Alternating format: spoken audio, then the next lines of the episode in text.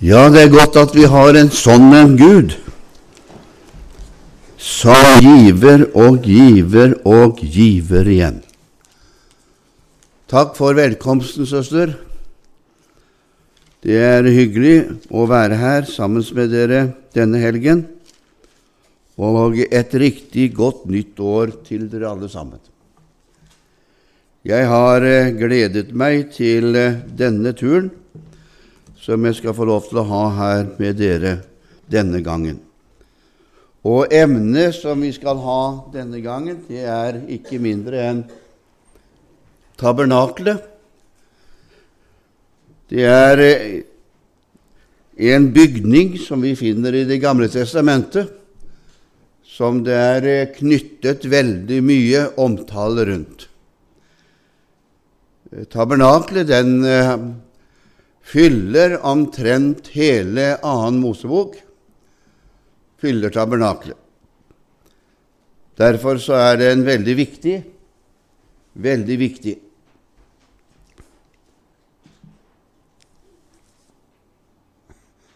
Skal vi se om vi får det til, da. Jammen så ser det sånn ut. Den virker, jo. Eh, før vi skal gå inn på tabernakelet, og du vet at tabernakelet det, det er slik at eh, det er et veldig emne. Vanligvis så pleier jeg å bruke ikke mindre enn åtte-ni timer på det. Og vi skal gjennom det på tre dager. Så vi skjønner at vi er nødt til å forkorte noe ned, men vi skal prøve å gå inn i dette. Jeg har eh, kalt det for eh, veien inn til Guds herlighet i Jesus Kristus. Jeg har også kalt det det er et rikere liv med Gud. Og du og jeg, vi, vi, vi er vel sånn antagelig anlagt alle sammen at vi ønsker å leve et rikt liv. Det ønsker vi i hvert fall å gjøre når det gjelder det vanlige profane liv. Så ønsker vi at det skal inneha rikdommer som gjør at vi er tilfredsstilt med det vi holder på med. Og vi kaver og arbeider for å få det til på alle mulige måter. Sånn er det også når det gjelder det åndelige livet vårt. Jeg har funnet ut at da å leve et tørt kristent liv et, et, et moralliv eller et, et, et redselsliv, det er ikke noe særlig å satse på.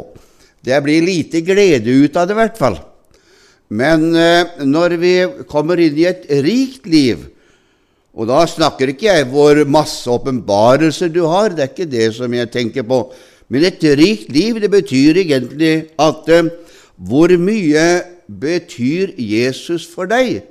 Og hvor mye har du fått ut av Jesus? Det er å leve et rikt liv. Og det er det vi skal prøve å se på disse dager. Vi skal ha utgangspunkt fra 2. Mosebok, det 25. kapittelet, og der skal vi bruke utgangspunktet vårt.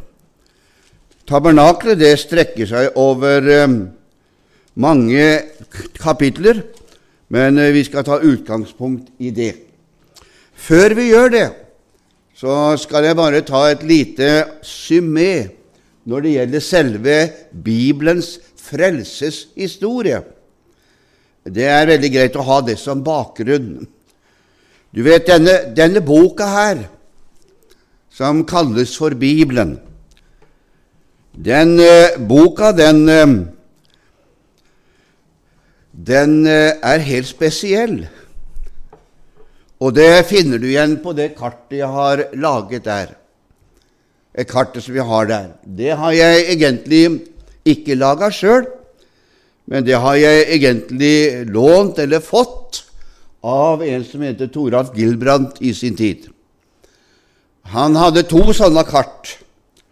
Han hadde det første, som gjelder for Bibelens frelseshistorie, og så hadde han et kart til som gjaldt for endetiden og det som skjedde der. Men eh, det kartet der det forteller litt om Bibelens frelseshistorie, det kartet der. Du ser at den er inndelt i forskjellige inndelelser. Og nå kan du tenke deg at du har en bibel framfor deg, og så tar du og så slår du opp hele Bibelen. Og så får du på det kartet hele Bibelens historie på et lite øyeblikk. Og da ser du at Bibelen den er delt opp i flere avsnitter gjennom denne boka. Den er delt opp i tider, og den er delt opp i evigheter. Bibelen begynner alltid med en evighet, og den avslutter med evigheten. Og Derfor sier du at i begynnelsen der har alfa, og så har du omega. Begynnelsen og enden. Og så ser du at eh, før den første prikken som vi har der, så er det evigheten. Der fins det ikke prikker, og der fins det heller ikke streker. I evigheten fins det ikke lenger tid det er evig. Og da blir ikke den målt i tid. Og så ser du at det, det samme gjør det på denne sida, på høyre side. Der ser du etter den siste prikken. Der er det heller ikke noe mer streker. Og det betyr at da begynner evigheten på den andre siden. Mellom disse to evigheter har Gud plassert inn en liten, kort tidshusholdning som kalles for tid. Og der er vi født inn i. Der er vi født inn i. Og Bibelen den har gitt oss én, to, tre, fire, fem, seks, syv tusen år som er tilmålt oss mennesker her på jorden. Det er det som er tilmålt oss i tid. Mellom det, disse 7000 årene har menneskene levd på jorden, utviklet seg på jorden. De har også dyrket Gud på jorden, og de har også dyrket djevelen på jorden. Det har de gjort under denne tiden. Og menneskene har eh, da delt inn i forskjellige epoker igjen som Bibelen deler oss inn i. Den første epoken vi finner i Bibelen, det er altså det det kalles for uskyldighetens tidsepoke. Det er den tiden da det ikke var tid. Det var den tiden da Adam og Eva bodde i paradiset. Da var det ingen tid. Det var evig. Den tiden ble det verken gamle eller fikk barn. I den tiden så levde bare de to, og de var like gamle når de gikk ut av den tiden, som da det ble skapt inn i den tiden. Og det forteller oss litt når det gjelder andre siden. Det er at når vi kommer inn i himmelen, og vi skal begynne på den evige tiden, så blir heller ingen barn, og vi blir heller ikke noe forandring. Men sånn vi går inn i den tiden, sånn kommer vi til å være gjennom evigheters evighet. Og hvordan går vi inn i den tiden? Jo, det er ikke kroppen vår som bestemmer det, men det er den ånd som bor i oss, som bestemmer det. Og den ånd som bor i deg og meg, den ånd som er blåst inn fra Gud, den er verken ung eller gammel. Den er altså voksen, kan ca. 30-35 år rundt omkring der. Altså er på høyden av sin manns modenhet. Og Derfor så kan du legge merke til at når barn blir fylt av Den hellige ånd, for det kan de gjøre, da kan også de tale både i tunger og tale i forskjellige språk. og Gud velsigner dem på en spesiell måte. Når gamle folk gjør akkurat det samme, for ånden kan ikke bli barnslig, og ånden kan ikke bli gammel. Ånden kan ikke bli syk, ånden kan ikke bli dårlig. Den er alltid like frisk, sover ikke, blunder ikke. Den er aktivitet hele tiden. Og den ånd, for den er blåst inn av Gud, den ånden følger med oss inn i evigheten også. Og Derfor kaller vi for uskyldighetens tidsholdning. Hvor lenge Adam og Eva var i paradis, Aleine der, det vet vi ikke. Det, hvis du vil vite det, så blir det spekulasjoner, for det står det ingenting om i Bibelen. Det står heller ikke noen ting om hvor lenge Adam var aleine før Eva ble skapt. Det står det heller ingenting om. Vi vet bare at han var i hvert fall en god stund aleine, for han hadde en hel del han skulle ordne med før Eva kom. Og eh, når Eva kom, så ble hun skapt ut av Adam, av et ribbein, slik at hun ble en del av mennesket. Hun ble ikke skapning for seg sjøl, men hun ble en del av Adam, og det er helt fantastisk. Og den uskyldigheten.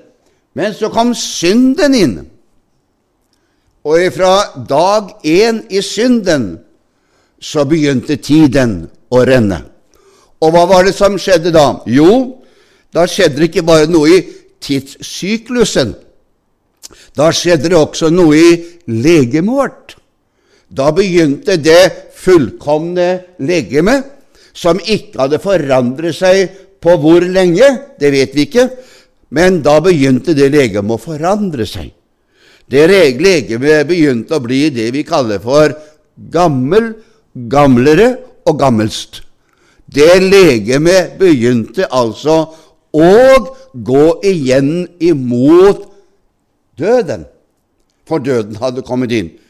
Og Det er bare døden som kan skape dette. Og Dermed så starter mennesket på det punktet, første punktet vi har der. Da starter det mennesket. Og så prøver Gud, for Gud har alltid prøvd å få, få tak i mennesket. Han har alltid prøvd å få tak i mennesket etter syndefallet. Han spurte Adam, 'Du Adam, hvor har du blitt av?' 'Hvor er du, Adam?' For Adam gjemte seg for Gud. 'Hvor er du, Adam? Hvor er du igjen?' Siden har alltid Gud ropt etter mennesket. Det er ikke mennesket som roper etter Gud, men det er Gud som roper etter mennesket. Og Derfor finner vi i det er ikke jeg som fant Jesus, men det er Jesus som fant meg. Altså det er alltid Gud som tar initiativet. Du og jeg, vi er bare den som skal svare på initiativet, vi, og gjøre dette. Og da begynte Gud med noe som vi kalte for samvittigheten. Så da hadde vi altså en tid her hvor de levde i samvittighetens tidshusholdning. Og eh, i samvittighetens tidshusholdning eh, så måtte menneskene ta ansvar for seg selv, og den varte i over 1000 år, ca. Hvis jeg ikke tar feil, så varte den i 1600 år, menneskets samvittighet. Så går ikke det. Det går ikke bra, det. Fordi at eh, nå hadde det kommet noe inn som mennesket ikke var herre over. Og det var synden. Den var vi ikke herre over. Så det gikk galt, det. Og dermed så kommer det en vannflom over jorden. En forferdelig vannflom over jorden. Så prøver Gud igjen, og så skaper han noe vi kaller for øvrigheten, som han holder på med i ca. 430 år. Det han prøvde seg med øvrighet, vil si mennesker som settes inn som øvrigheter som skal være med å styre. Det er bare at det, det går galt, det òg. For da begynte mennesket å få storhetstanker. Og det er farlig når menneskene får storhetstanker, for storhetstanker kommer ikke fra Gud. Det kommer fra det onde. Det er det menneskelige, det onde. Det er storhetstanker. Jeg, jeg, vet du. Jeg, jeg storhetstanker.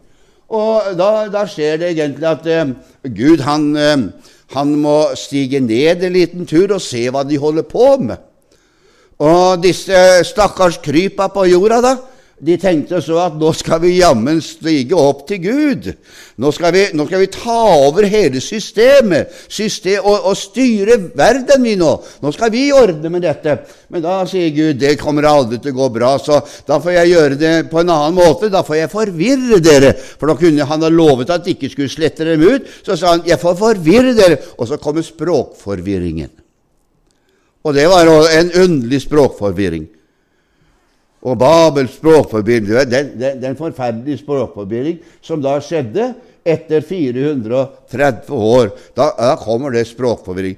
Og da, da, snur de seg til hverandre og skjønner ikke noen ting, fordi de snakker et språk som ingen skjønte. Og det gjør at det, fra den dagen så måtte mennesket spre seg utover jorden.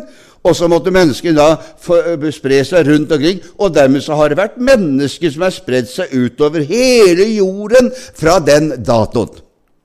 Og nå har de funnet ut at jammen så har det vært mennesker som har bodd oppe i, i, i, nord hos oss, vet du, og til og med oppe i Sauland har de funnet ut det for borti 5000 år siden.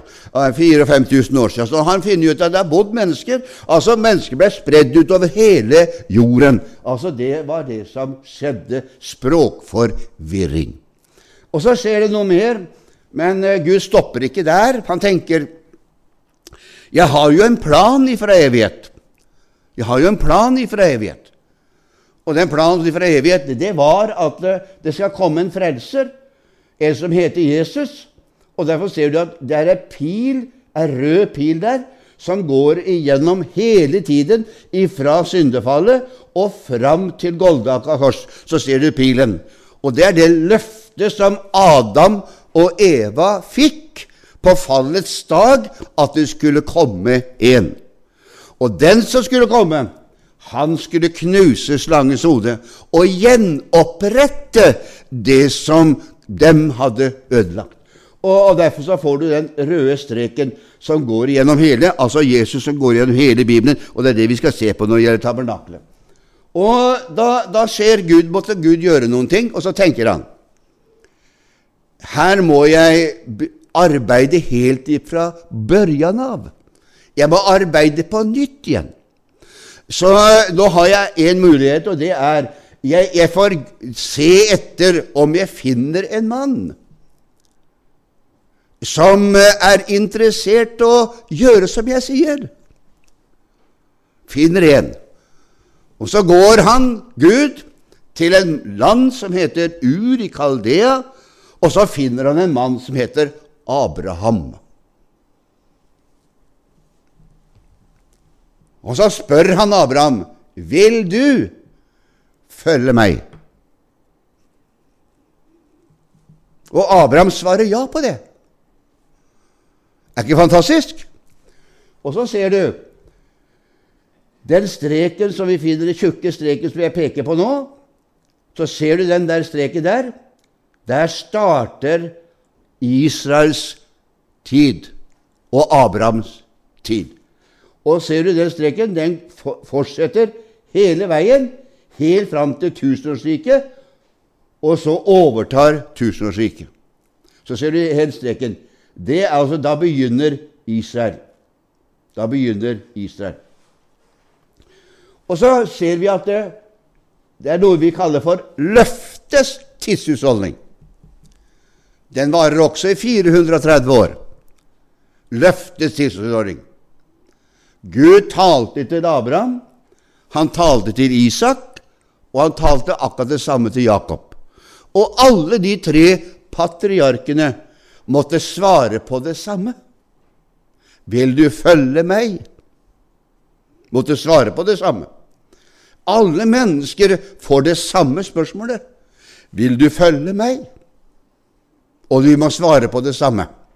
Og det måtte dem gjøre, og det var ingen forskjell på dem som det var for oss. De måtte svare om de ville følge Gud. Ja, sa dem alle tre. Vi vil følge. Og da fikk de et løfte. Et løfte.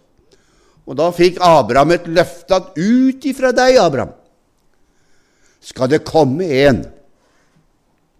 Ut ifra deg, Abraham. For du vet at når Gud skal lage en frelseshistorie og gi oss en frelser, så kunne ikke Gud bare sette han til å komme til jorda på en helt spesiell måfø-situasjon. Han måtte nødt til å sette han inn i et rike. For han skulle jo være født i et rike. Og derfor så måtte han bygge et rike for han, og det riket heter Israel. Det er det rike. Og så skulle han jo være prest. Og du vet, alle riker har en religion. Men Israel har ingen religion. De har et evangelium. Og Derfor så har altså Jesus Han er prest for et evangelium. Et evangelium. Og evangelium, det har liv i seg. Og Derfor så ser du at Israel de fikk noe som heter for prestesystem, som skapte liv. Som skapte liv. Det er fantastisk. Og eh, Derfor så skulle Jesus ikke bare være prest, men han skulle også være en profet. Og Derfor så legger du merke til at inni Israel var det masse profeter som talte. Og hva talte profeten om? De talte om Han som skulle komme. Det var budskapet. Han som skulle komme, som ble lovet. Og stadig vekk under hele den tiden der så hadde Gud profeter, både småprofeter og store profeter, som talte til menneskene om at Gud har ikke glemt dem. Han kommer og ordner opp. Han skal forløse dere. Han skal hjelpe dere.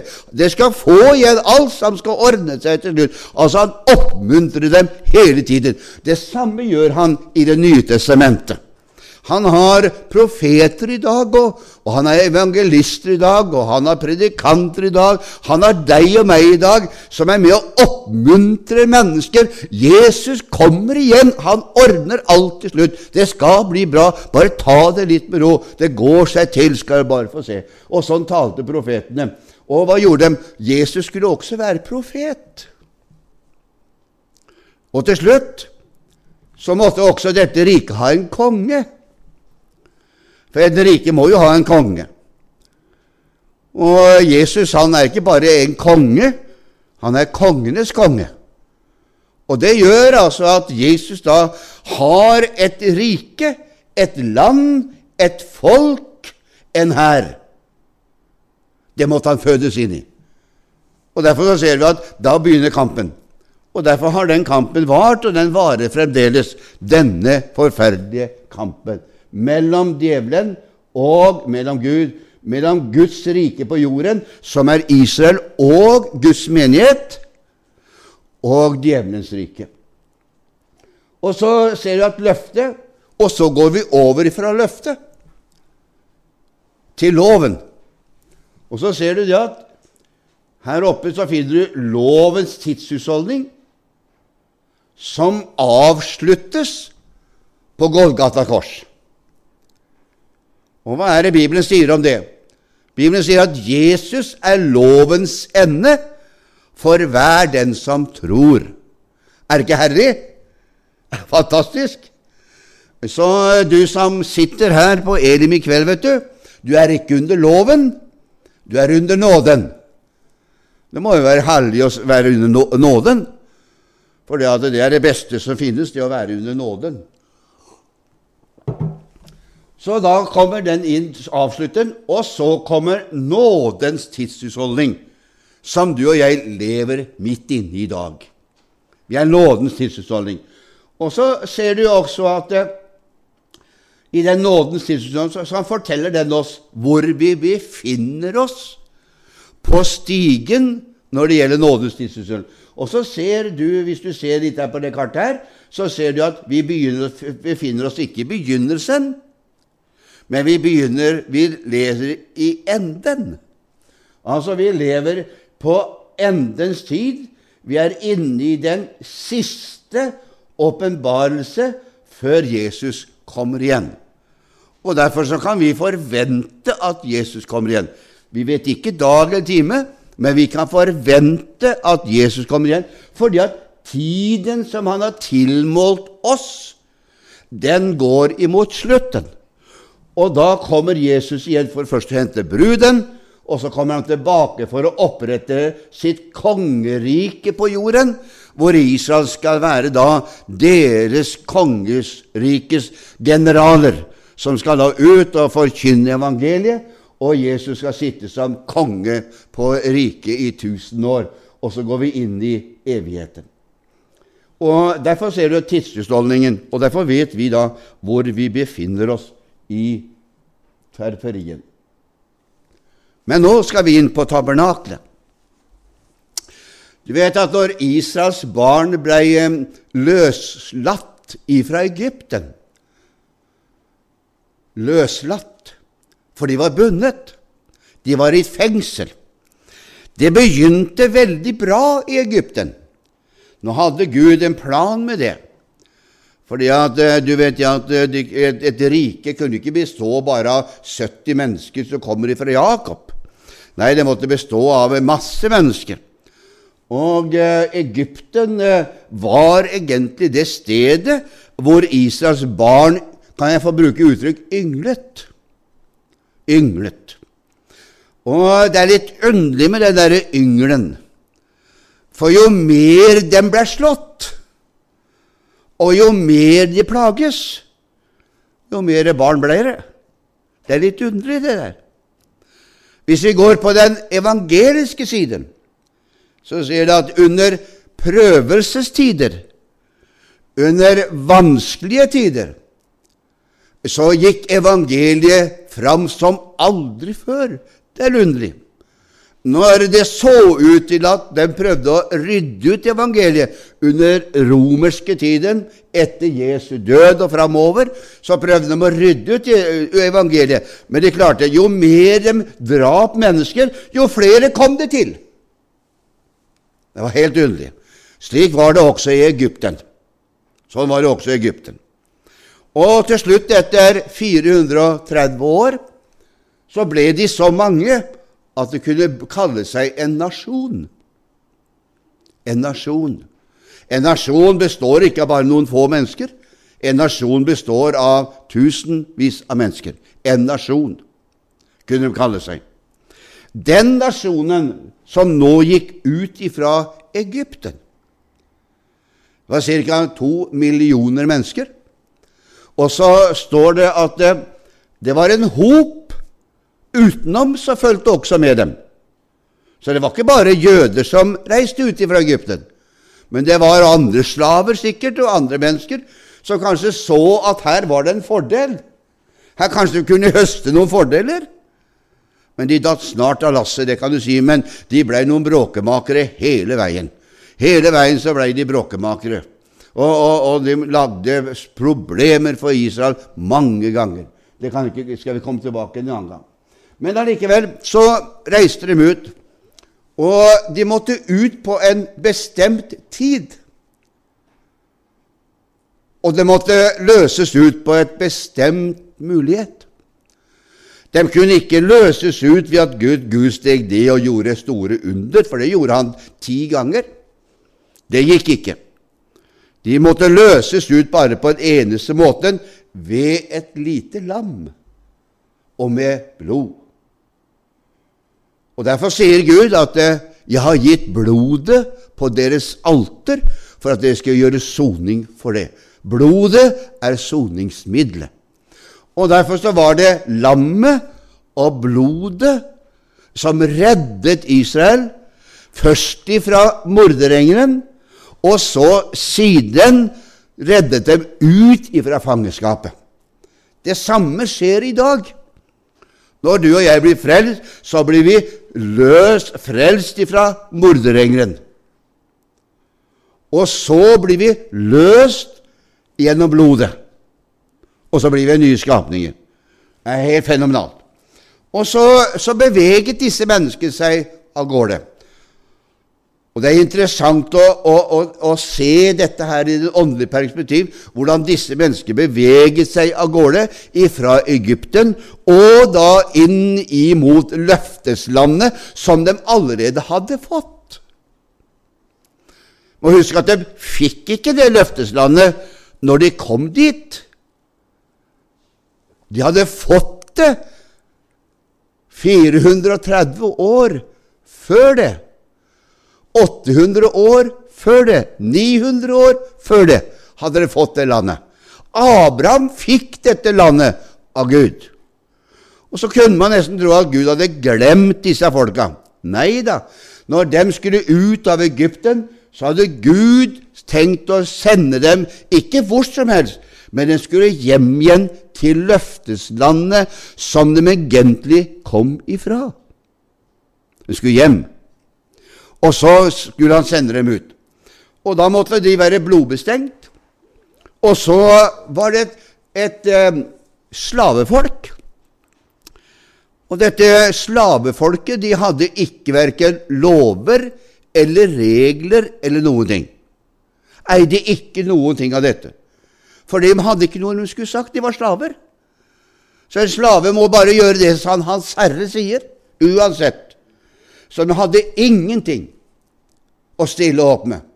Så Gud måtte ta seg av dem helt ifra begynnelsen av, og så måtte han lage lover til dem.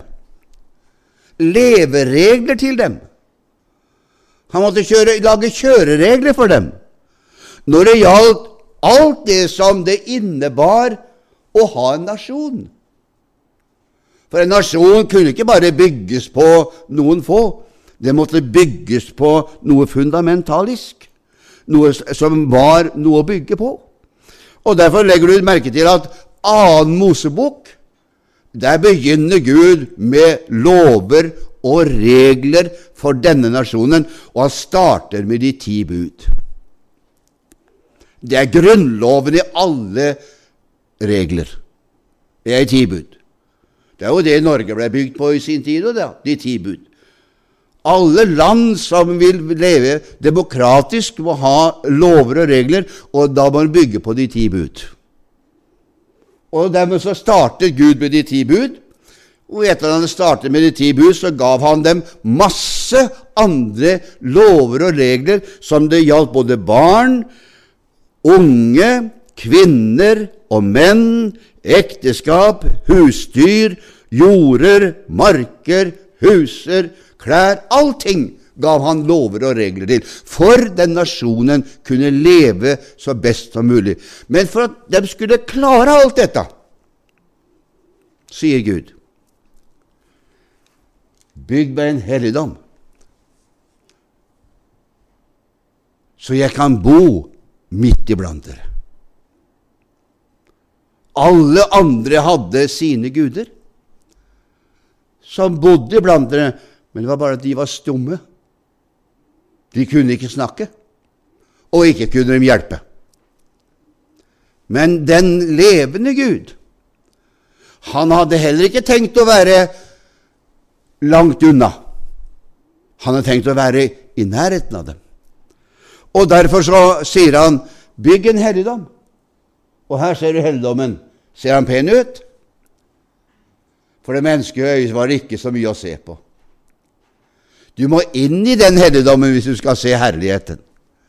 Du klarer ikke se han, for han er ikke så veldig fin, det der linet som er rundt der, og de stolpene der, og dette delfinskinnet som er oppå taket der, grått og, og, og, stygt å se på, det var ikke så veldig mye, og dette alteret som var av kobber der, det var ikke så veldig mye å se på.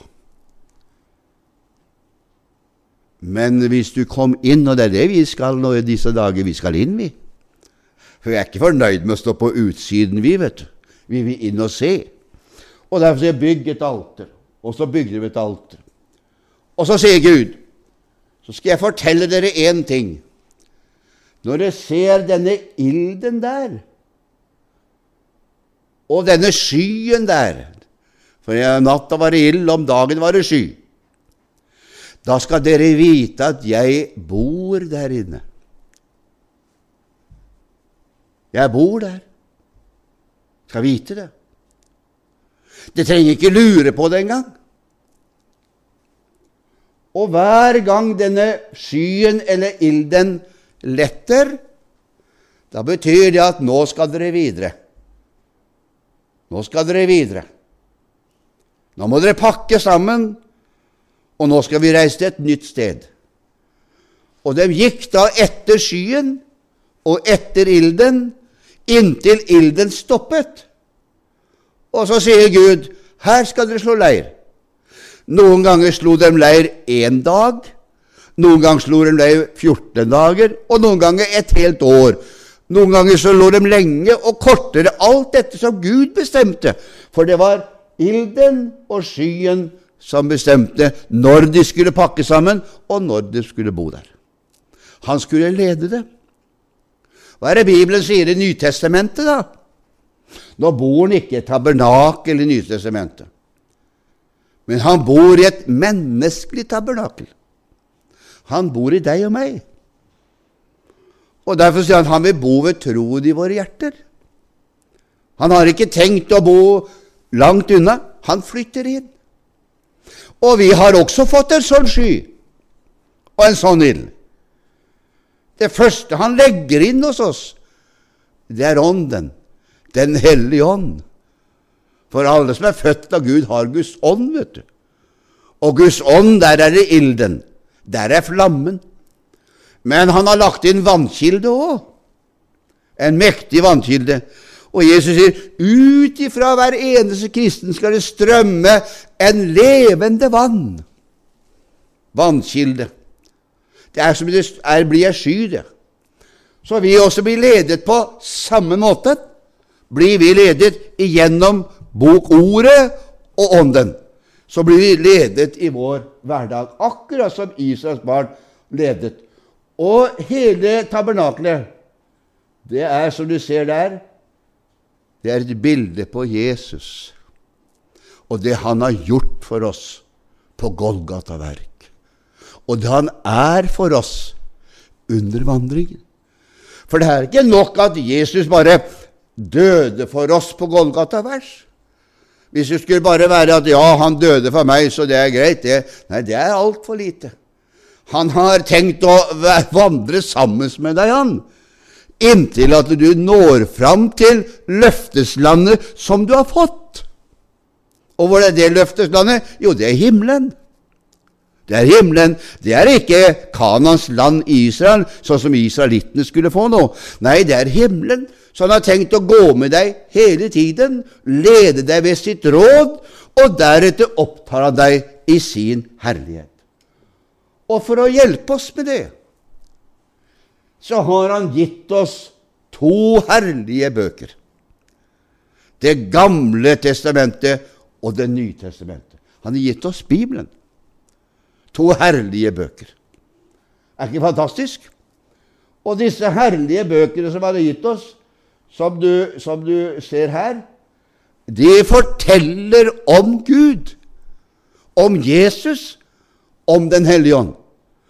Og så forteller de om alle de menneskene som trodde på dette her, og fulgte dette her, og hva Gud maktet å gjøre igjennom deres liv.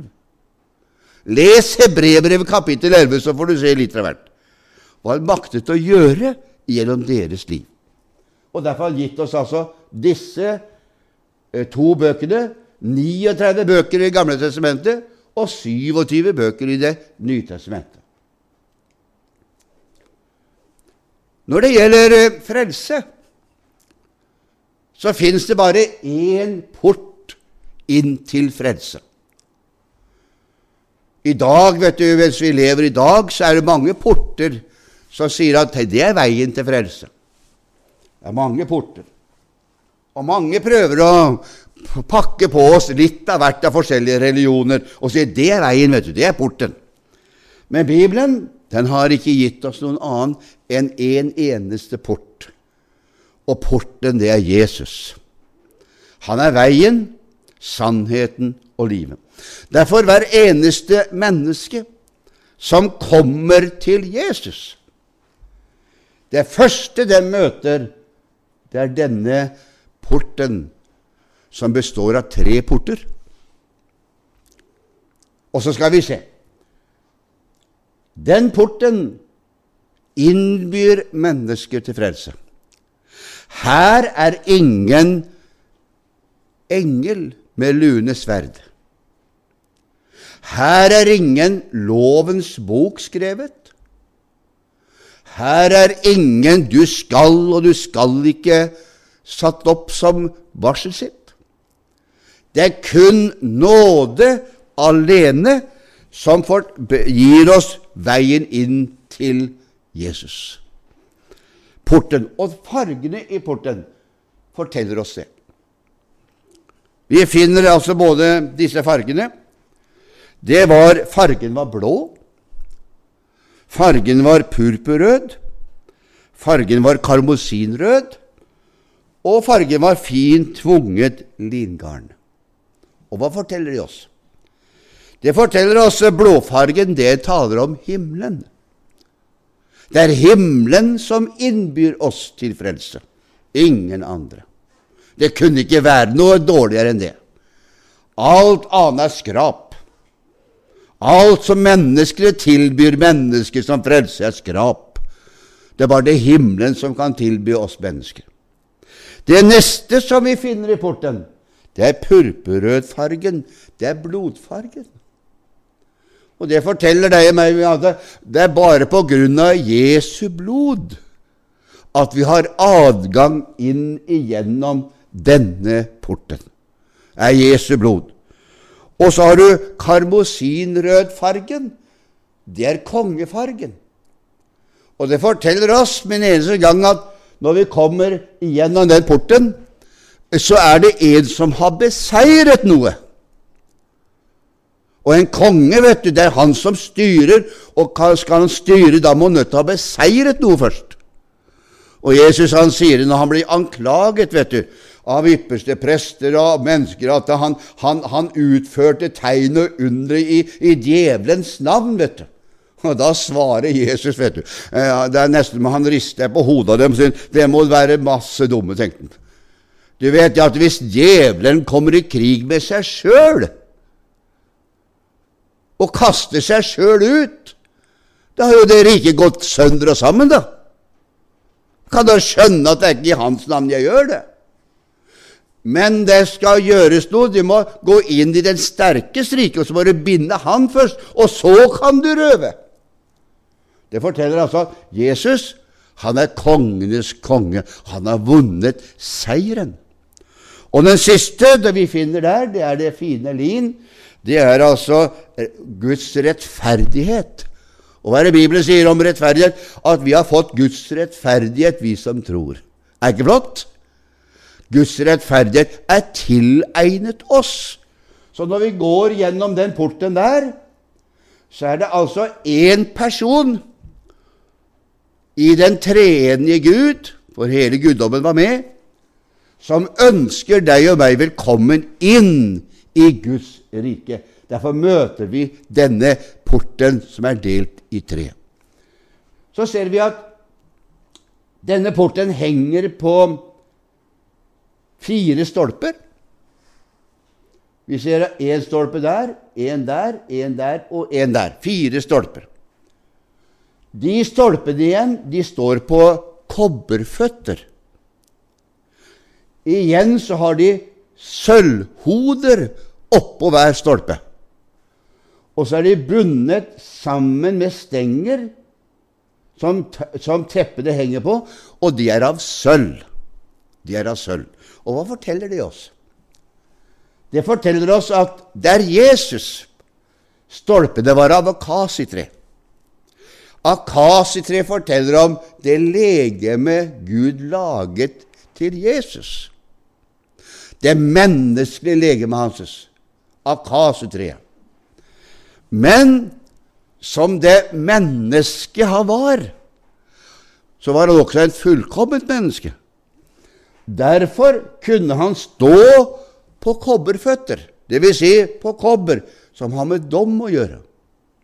Derfor kunne han som den eneste personen i hele universet, som menneskesønnen, ta på vår dom på seg, fordi at han var vår dommer og kunne si 'jeg tar dommen på meg'. Og derfor kommer et bilde på dommen. Så ser vi at det var sølvhoder og sølvstenger. Og det forteller oss igjen sølvet står alltid et bilde på forsoningen. Og derfor så ligger den under nåden. Og så er det Jesu Kristi forsoning som er hodet på dette her, som gjør at disse teppene kan klare å henge og holde seg oppe. Hadde dom hadde vært hengt på kobberstenger, så hadde dommen vært der. Så hadde det ikke vært et levende sjel som hadde kommet inn. Men på grunn av at nåden inviterer mennesket inn gjennom porten, så kan vi gå gjennom den første porten med rakrygget, opphevet hode og si 'Min forløsning har jeg i Kristus Jesus'. Han er garantien for meg. At han henger på fire stolper, det forteller igjen at eh, det er fire verdenshjørner. Og det forteller Bibelen vår at alle mennesker, uansett hvor de kommer ifra, spiller ingen rolle hvem de er, har samme rett til å gå igjennom denne porten og inn i Guds forgård og være i Guds nærhet. Halleluja. Det må jo være herlig, vel. Når Gud begynner må vi ta neste bilde, for vi må, vi må ha med Gud. Når Gud begynner Det som gjorde at vi kunne gå inn gjennom porten For du vet at når vi møter Gud, så begynner vi der Gud slutta. Men når Gud skal møte oss, ja, da møter Gud oss inne ved det siste, der vi avslutter. Han møter oss ved paktens ark. Den skal vi si litt mer om senere. Paktens ark. Der begynner Gud å møte oss. Det er ved paktens ark. Der begynner når veien var stengt inn til Gud, for den ble stengt på, på fallets dag. Ble stengt, kommer ikke inn, kunne ikke komme inn. Når veien var stengt inn til Gud, da hadde Gud annen mulighet at han måtte komme ut til oss. Og Derfor kommer han ut til oss for å møte oss. Altså når paktens ark. Og der ser du at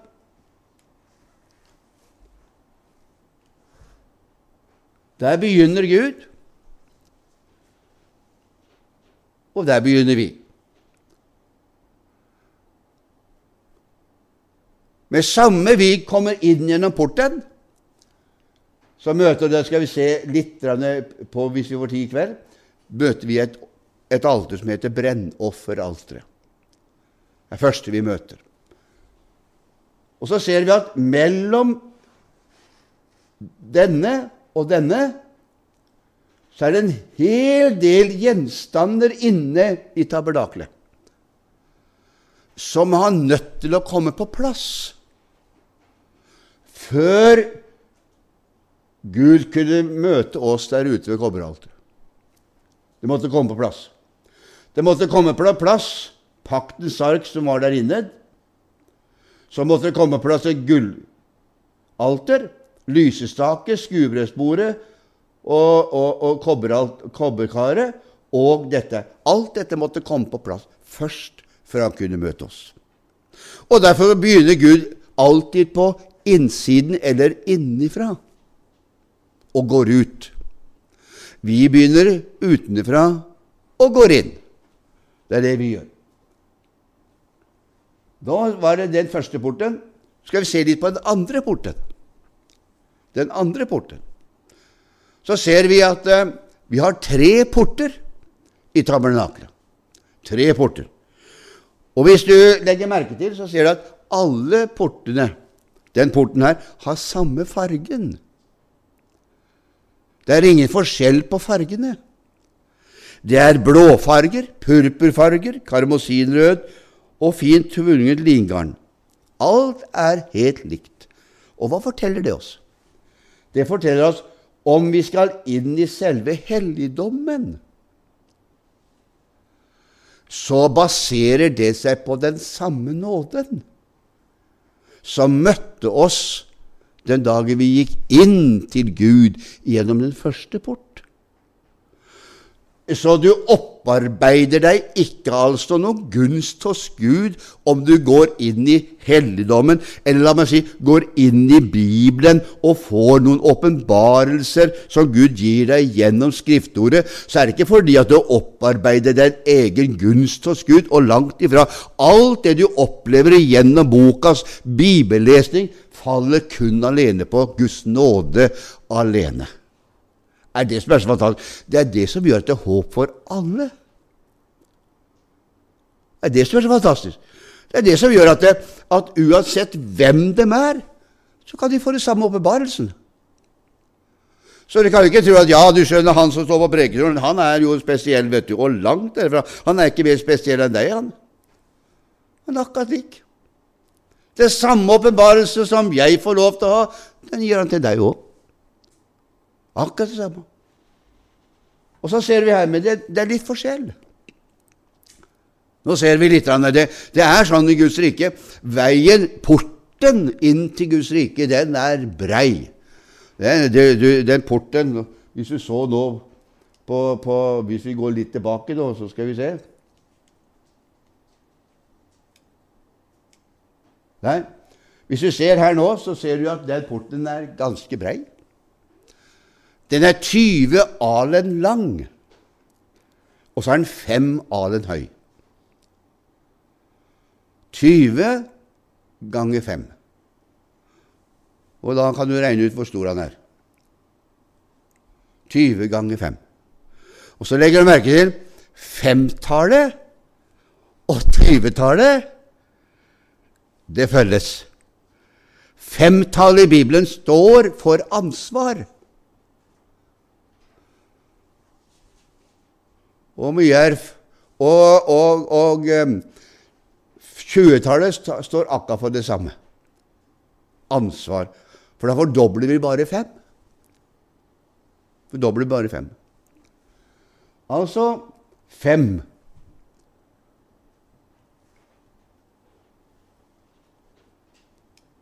Skal vi gå tilbake til den andre igjen? Der. Så ser vi på den den er annerledes. Porten og veien. Veien er smal. Nå, nå blir det trangere. Neste port Det er litt trangere nå. Og så ser vi Og her, når vi skal inn gjennom her, så ser vi at her er det jammen ikke fire stolper, her er det fem stolper. Fem stolper. Og så står hver ene stolpe den står på kobberføtter. Og den har sølvhorn med sølvstenger som tepper deg. Og den er altså ti er, den, er, den, er, ikke 20 meter brei, den er 10 meter brei, eller 10 alen lang, og så er den 10 alen høy. Den er lik i høyde og bredde. Men det har samme volumet som den første porten. Og forteller oss. Det forteller at når vi går inn gjennom den porten, så har Gud tatt ansvaret også for alt det vi skal oppleve med Gud på innsiden av helligdommen. Er det ikke flott? Altså, kobberet har med ansvaret å gjøre. Det har med dommen å gjøre. Gud tok dommen på seg. Så når du går innom denne porten og inn i helligdommen, så tenker du ikke ja, jeg er en, jeg er en synder, og stakkars meg, her, nå blir det dom, nå blir det dom. Nei da. Dommen har Gud tatt på seg, den, så den står på kobberføtter. Så den trenger du ikke tenke på, den dommen. Du er frikjent for den dommen. Og så er det fem stolper. Det betyr at han har tatt ansvaret på seg, fem stykker. Ansvaret er mitt. Ansvaret er mitt. Og det er kun av nåde jeg gjør det her. Min nåde er deg nok, sa han til Paulus. Og så går han inn gjennom den, og så kommer han inn i åpenbaringsposisjon sammen med Gud. Skal vi ta den siste porten nå? Det er porten inn til det aller helligste. Det jeg sa det var tre porter. Faderen, Sønnen og Den hellige ånd. Det er delt opp i tre stadig vekk. Det er tre ting i helligdommen, det er tre ting i aller helligste, det er tre ting ute i forgården. Altså alt deles i tre fordi at det har med guddommen å gjøre. Siste porten. Må ha med den nå. Der finner vi jammen kjeruber. Det far ikke på de to andre. Men her finner vi jammen kjeruber, som vokter inngangen til det aller helligste. Men de voktet den bare en viss tidsperiode. De voktet den inngangen inntil Jesus døde på Golgatas kors. Og hva var det som var årsaken til at da trang de ikke vokten lenger? Det var fordi at da hadde han kommet, som skulle sette alt i rette skikk, og som skulle oppfylle Guds krav til den minste ting. Og da kunne Jesus si på Golgatas kors, 'Det er fullbrakt. Det er ferdig. Jeg har gjort det.' Og dermed så registrerte det i himmelen, og Gud svarte på dette ved at han tok dette og spjæla dette, dette forhenget og satte det til sides, englene til sides, på hver side, slik at eh, veien nå var helt åpen og fri inn til det aller helligste. Det, det, det teppet der, det sto på sølvføtter. Nå var det ikke kobber lenger. Nå var det sølv. For nå er vi inne i helligdom. Vet du. Nå, er vi, det, nå, er det, nå er det slutten, så nå er vi inne på slutten. Det er sølv. Stolpene, de er av gull. Ja, nå er det ikke noe annet. Nå er det gull. Og opphenget der oppe, det er av sølv. Og så er det samme fargene som er der. Og hva forteller de oss? Det forteller oss egentlig at den siste stubben vår før vi skal inn i Guds herlighet. Vi skal forlate jorda. Vi har vært inn i helligdommen og arbeidet i helligdommen. Og så kommer den dagen da vi skal avslutte vårt jordiske liv og inn i det aller helligste, inn i himmelen da er det basert bare på Guds grenseløse nåde. Er det ikke flott? Ja, jeg er så, jeg er så begeistret jeg for dette, for det er godt at det slippes å prestere noen ting for å få det til. Men det er på nåden. Og det betyr at sølvet hviler stolpene på. Det er nåden. Forsoningen. Gullet er stolpene kledd med. Det er guddommelig. Det er Gud. Og sølvet på toppen forteller om nåden. Og så er veien inn til paradis. Den er åpen for den som tror på dette evangeliet. Er ikke fantastisk? Ja, jeg syns det er fenomenalt. Da må jeg si som en, en av mine kollegaer sa en gang Han ble spurt og så sa han det Du, sa han, hvordan er det med deg nå, da, sa han, når du skal dø, sa han, for han visste han skulle dø. Ja, sa han. Nå har han skrumpa inn, sa han, til denne setningen Han døde for meg. Er ikke det flott? Han døde for meg. Han skrumpa inn til den setningen. Det er fantastisk. Sånn ser den foregående ut. Den var 50 ganger 100. 50 ganger 100. Og vi ser hele tiden femtallet er inne i bildet. Ansvar. Så alt det som skjer på innsiden av dette Her ser du stolpene. Hver eneste stolpe rundt hele her var av akasietre, sto på kobberføtter og hadde sølvhoder med sølvstenger, og det fine lin spant rundt det hele. Innafor det området er det vi beveger oss. Den dagen du blir en kristen, er du innafor det området. Er ikke flott? Halleluja. Og da har vi tabernaklet tilbake igjen der vi var. Orker dere mer? Så stopper jeg der. Nå er det halv ti. Da har vi gått gjennom portene, og så skal vi begynne på kobberalteret. Skal vi begynne på Det gjør vi i morgen. Skal vi ta det? Da skal vi inn på det alteret som er der, som vi møter når vi kommer gjennom porten.